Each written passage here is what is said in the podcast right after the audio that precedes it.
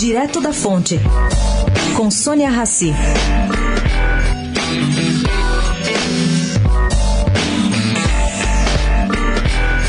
Hoje, caro ouvinte, é um dia triste para o brasileiro que quer e tenta se manter saudável.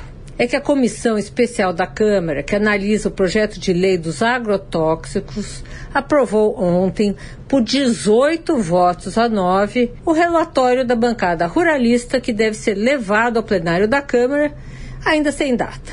Olha, os parlamentares ligados ao agronegócio afirmam que o PL abre espaço para novos pesticidas e só e que a lentidão do setor público em permitir esses novos produtos que entrem no país seria assim contornada. Bom, não é o que dizem órgãos do próprio governo. O projeto de lei é criticado pelo Ministério da Saúde, Ministério do Meio Ambiente, Anvisa, além de Fiocruz, Ibama e Instituto do Câncer. Se serve de consolação, vai aqui uma última informação. O projeto de lei prevê que a palavra agrotóxico seja substituída por pesticida. Sônia Raci, direto da fonte, para a Rádio Eldorado.